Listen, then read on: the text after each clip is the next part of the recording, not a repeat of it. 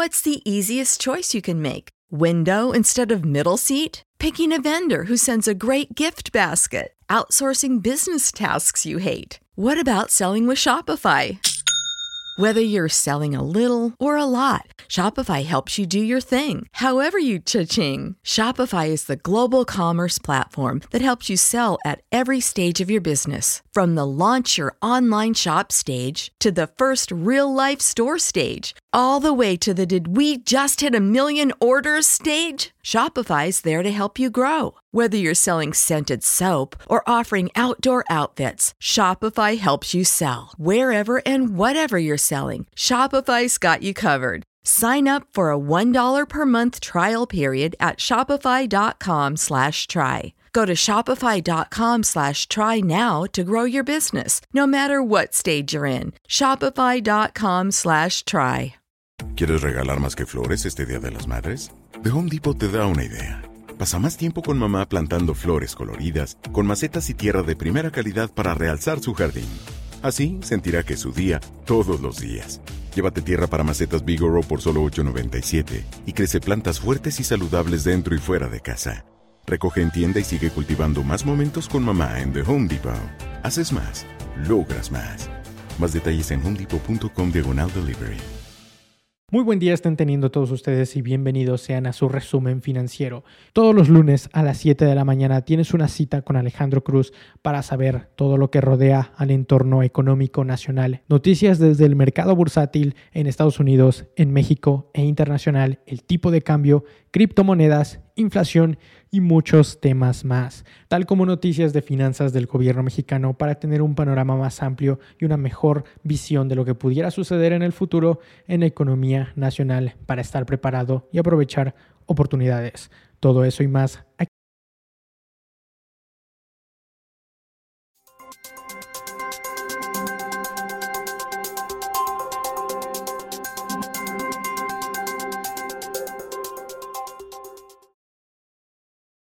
Hola a todos, ¿cómo están? Espero que estén muy bien. Bienvenidos sean a una nueva edición del resumen financiero, esta vez ya terminando el mes de octubre con la cuarta semana y última semana de este mes.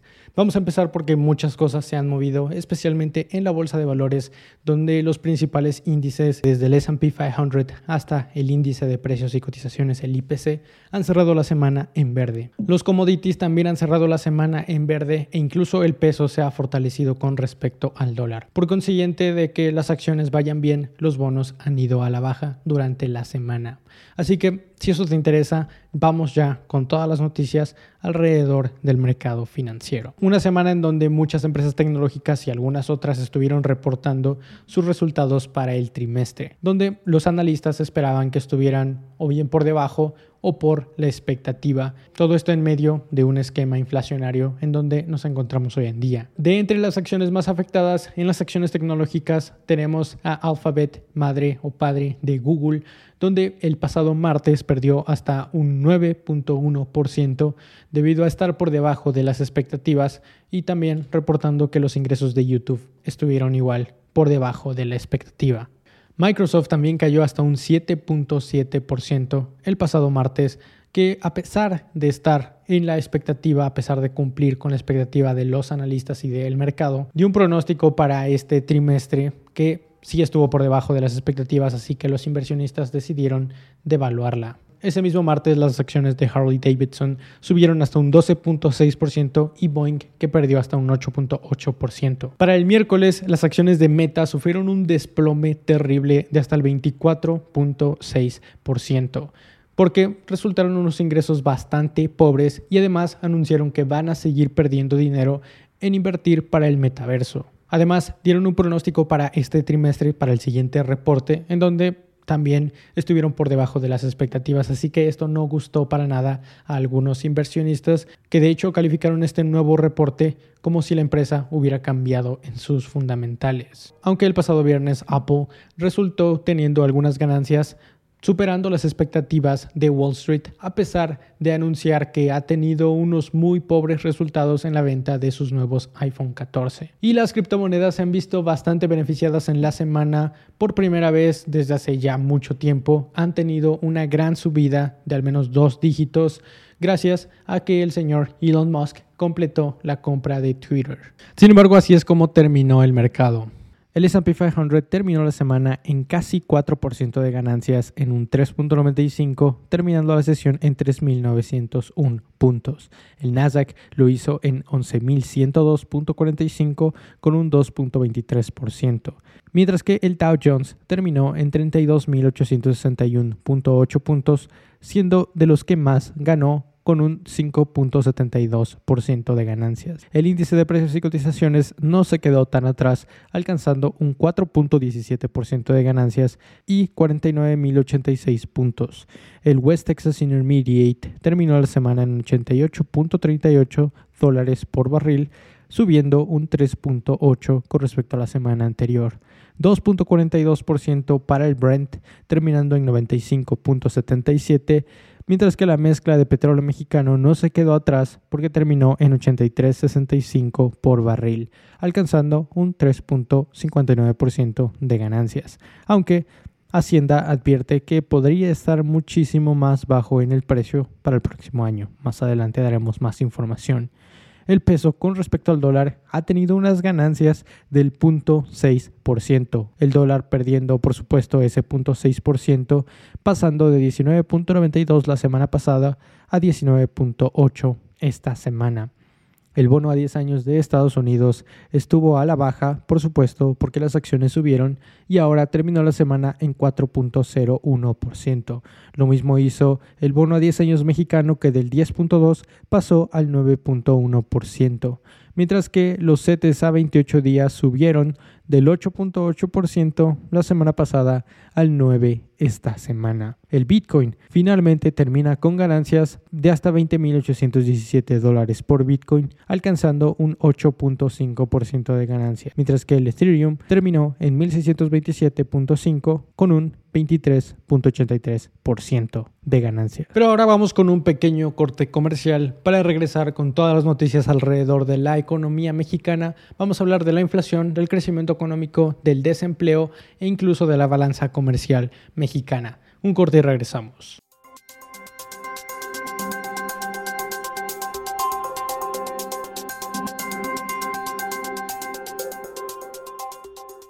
Ya estamos de regreso, ahora vámonos directamente con las noticias de la economía mexicana y de las finanzas mexicanas. Y vamos a empezar con la inflación, ya que ya en la semana pasada habíamos dicho que de acuerdo con los analistas la inflación iba a estar por debajo de la expectativa y que de hecho ya se había frenado. Sin embargo, el pasado lunes el INEGI dio a conocer las cifras oficiales para la inflación, las cuales resultaron estar incluso por debajo de lo que ya se esperaba por los analistas. El índice nacional de precios al consumidor se ubicó en el 8.53%, cuando los analistas pensaban que estaría en el 8.64%. Esta ya es la tercera bajada quincenal en el índice nacional de precios al consumidor, aunque tal vez no sería momento de alegrarnos bastante, ya que la inflación subyacente que excluye precios de algunos productos que suelen variar en su precio bastante, como la gasolina o algunas materias primas, estuvo por encima, lo que significa que esta reducción en la inflación podría venir gracias a una baja en el precio de las materias primas, como pudiera ser el petróleo o el gas. Y ya que estamos hablando de bajadas, vamos ahora con el petróleo, ya que la Secretaría de Hacienda y Crédito Público está dando un pronóstico para el siguiente año 2023, ya que estaría diciendo que la mezcla de petróleo mexicana que al día de hoy se encuentra por encima de los 80 dólares por barril, podría rondar de entre los 65 a los 70 dólares, con una caída en los precios del mercado internacional. Lo que, lo que la Secretaría de Hacienda y Crédito Público indica es que estarían esperando o estarían pronosticando una recesión para el año 2023 o al menos una desaceleración de la economía mundial, lo cual estaría liderando a la bajada en la demanda de esta materia prima el petróleo. De momento, la Secretaría de Hacienda y Crédito Público se prepara contratando algunas coberturas petroleras para no desbalancear tanto los ingresos. What's the easiest choice you can make? Window instead of middle seat? Picking a vendor who sends a great gift basket? Outsourcing business tasks you hate? What about selling with Shopify?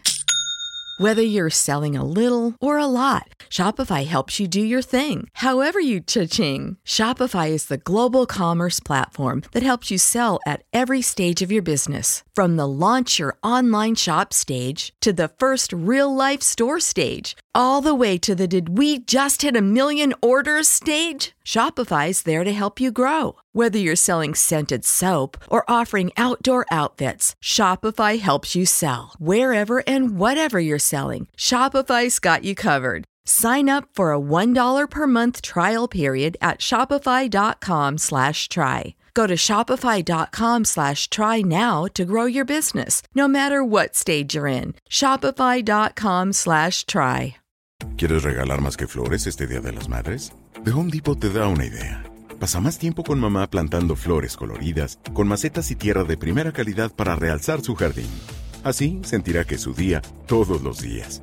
Llévate tierra para macetas Bigoro por solo $8.97 y crece plantas fuertes y saludables dentro y fuera de casa. Recoge en tienda y sigue cultivando más momentos con mamá en The Home Depot. Haces más, logras más. Más detalles en homedepot.com diagonal delivery. Por exportaciones petroleras del país que hacen una gran parte del Producto Interno Bruto y que ayudan bastante a financiar al gobierno actual. Vamos con la siguiente noticia, la cual viene de la actividad económica y del Producto Interno Bruto, ya que al menos para este tercer trimestre del año 2022, todo parecería indicar que la economía mexicana y su Producto Interno Bruto han estado incrementando. Y es que ya muchos analistas indican que el Producto Interno Bruto para este tercer trimestre estaría incrementando y la Secretaría de Hacienda y Crédito Público pronostica que este incremento sería del 2.4%, mientras que la actividad económica para el país en el mes de agosto ha incrementado un 5.7%, de acuerdo con el INEGI y el Indicador Global de la Actividad Económica IGAE. Y algo que esté haciendo que ese Producto Interno Bruto se hinche en este tercer trimestre pudiera ser el turismo, ya que han salido datos que indican que el turismo está creciendo bastante en este tercer trimestre del año. Esto porque el turismo ha incrementado año con año un 19.8%, algo que podría estar bastante ligado a los turistas internacionales principalmente, porque el incremento en el turismo internacional ha sido de hasta el 34%, mientras que el turismo local, el turismo nacional, únicamente incrementó un 18.7%. Seguimos con noticias de la economía mexicana, ahora vamos a hablar de la balanza comercial. Esto porque para el mes de septiembre se registró un déficit en la balanza comercial mexicana. Estamos hablando de un déficit de hasta 89 mil millones de dólares para el mes de septiembre en México, a pesar de que las exportaciones año con año incrementaron un 25.4% interanualmente. Vamos ahora con noticias del desempleo y al parecer este va a la baja, lo cual es bastante bueno para la economía. Esto porque para el mes de septiembre el INEGI dio a conocer la tasa de desempleo que se ubica actualmente en el 3.3%, algo más bajo que lo que se encontraba en agosto, que era del 3.5%, mientras que la distribución de la población económicamente activa se encuentra en el 42.9% trabajando en los servicios. En el comercio el 19.4%, en la industria manufacturera un 16.2% y en las actividades agropecuarias un 12.3%, mientras que a la construcción se va un 7.7%. Pero ahora vamos con un pequeño corte para empezar a hablar de noticias, de negocios y de empresas, ya que tenemos noticias bastante importantes en el sector. Vamos con un corte y regresamos.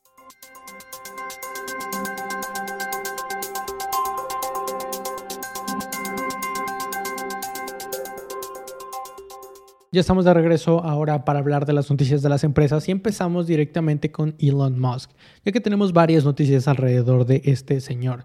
Esto porque el pasado jueves se concretó finalmente la compra de Twitter por 44 mil millones de dólares por el hombre más rico del mundo actualmente, Elon Musk, en donde una de sus primeras acciones como nuevo dueño fue correr al CEO y al CFO, algo que le costó bastantes millones para poder compensar a los dos funcionarios de Twitter. Pero seguimos con la siguiente noticia, la cual viene del estado de Nuevo León, ya que el fin de semana pasado, de acuerdo con algunos medios locales del estado de Nuevo León, se vio a Elon Musk en una reunión privada con autoridades del país y el embajador de Estados Unidos en México. No se tenía mucha información al respecto cuando salió la nota de que Elon Musk estaba en Nuevo León y en Monterrey, para ser exactos. Sin embargo, al día de hoy se conoce un poco más de lo que estaría haciendo ahí. Y obviamente estaría ahí por negocios y por una posible inversión. Principalmente estaría interesado en invertir en la zona de Santa Catarina, un municipio que se encuentra a las afueras de la capital nuevo leonesa. Lo que los medios indican es que esta inversión pudiera llevarse de una planta armadora de automóviles eléctricos de Tesla o bien una planta para armar autopartes y después enviarlas a Austin, Texas. Debido a que el camino que se encuentra entre Monterrey y Austin es bastante, bastante conveniente para poder comerciar entre los dos países, ya que tan solo hay unas seis horas de diferencia entre ambos. Pero obviamente no hay muchísimos detalles al respecto, de hecho todo esto son rumores, lo único que se sabe es que estaría interesado en Santa Catarina y ya. No se sabe específicamente en qué quisiera invertir y todo esto son rumores de las noticias locales. Así que vamos con la siguiente noticia y es una continuación de la novela de Banamex y de Citigroup, ya que al parecer, después de todos los candidatos que se inscribieron para comprar al banco, únicamente quedan dos candidatos serios.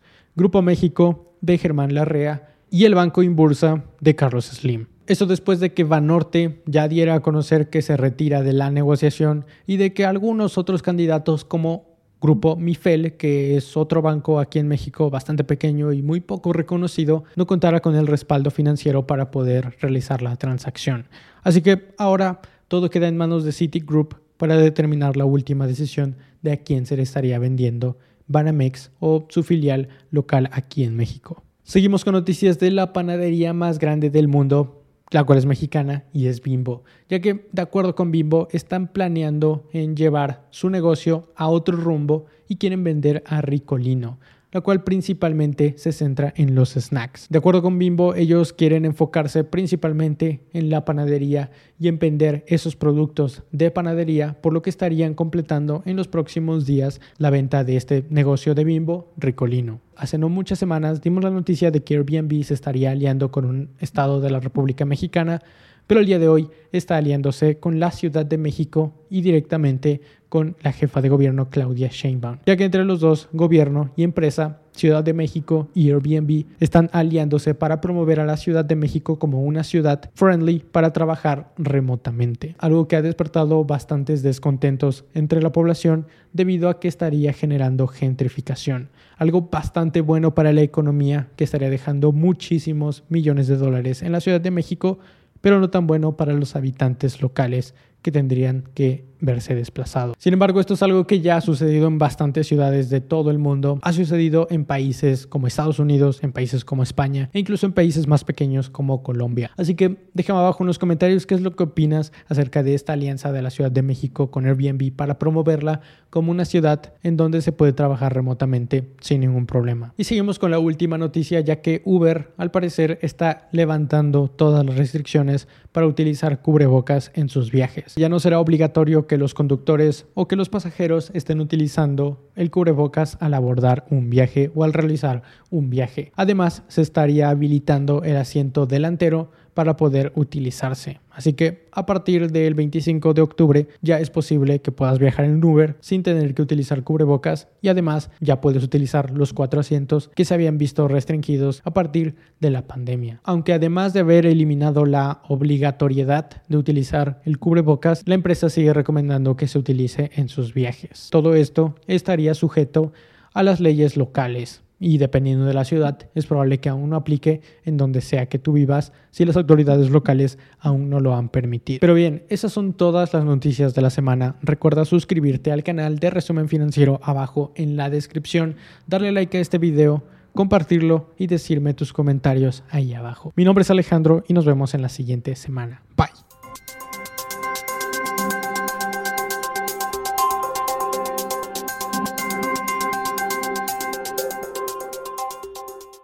¿Quieres regalar más que flores este Día de las Madres? The Home Depot te da una idea. Pasa más tiempo con mamá plantando flores coloridas, con macetas y tierra de primera calidad para realzar su jardín. Así sentirá que es su día todos los días. Llévate tierra para macetas Bigoro por solo $8.97 y crece plantas fuertes y saludables dentro y fuera de casa. Recoge en tienda y sigue cultivando más momentos con mamá en The Home Depot. Haces más, logras más. Más detalles en homedepot.com diagonal delivery.